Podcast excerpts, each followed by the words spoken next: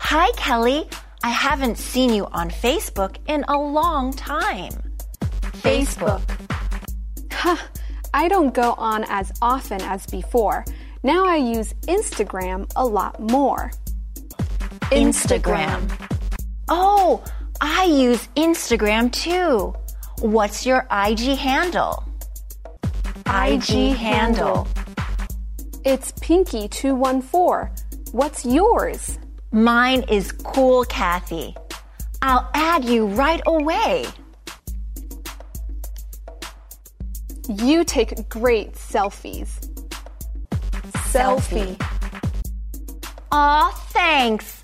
I practice a lot and like to use filters. I can give you a few tips. Filter. That would be great. Thanks.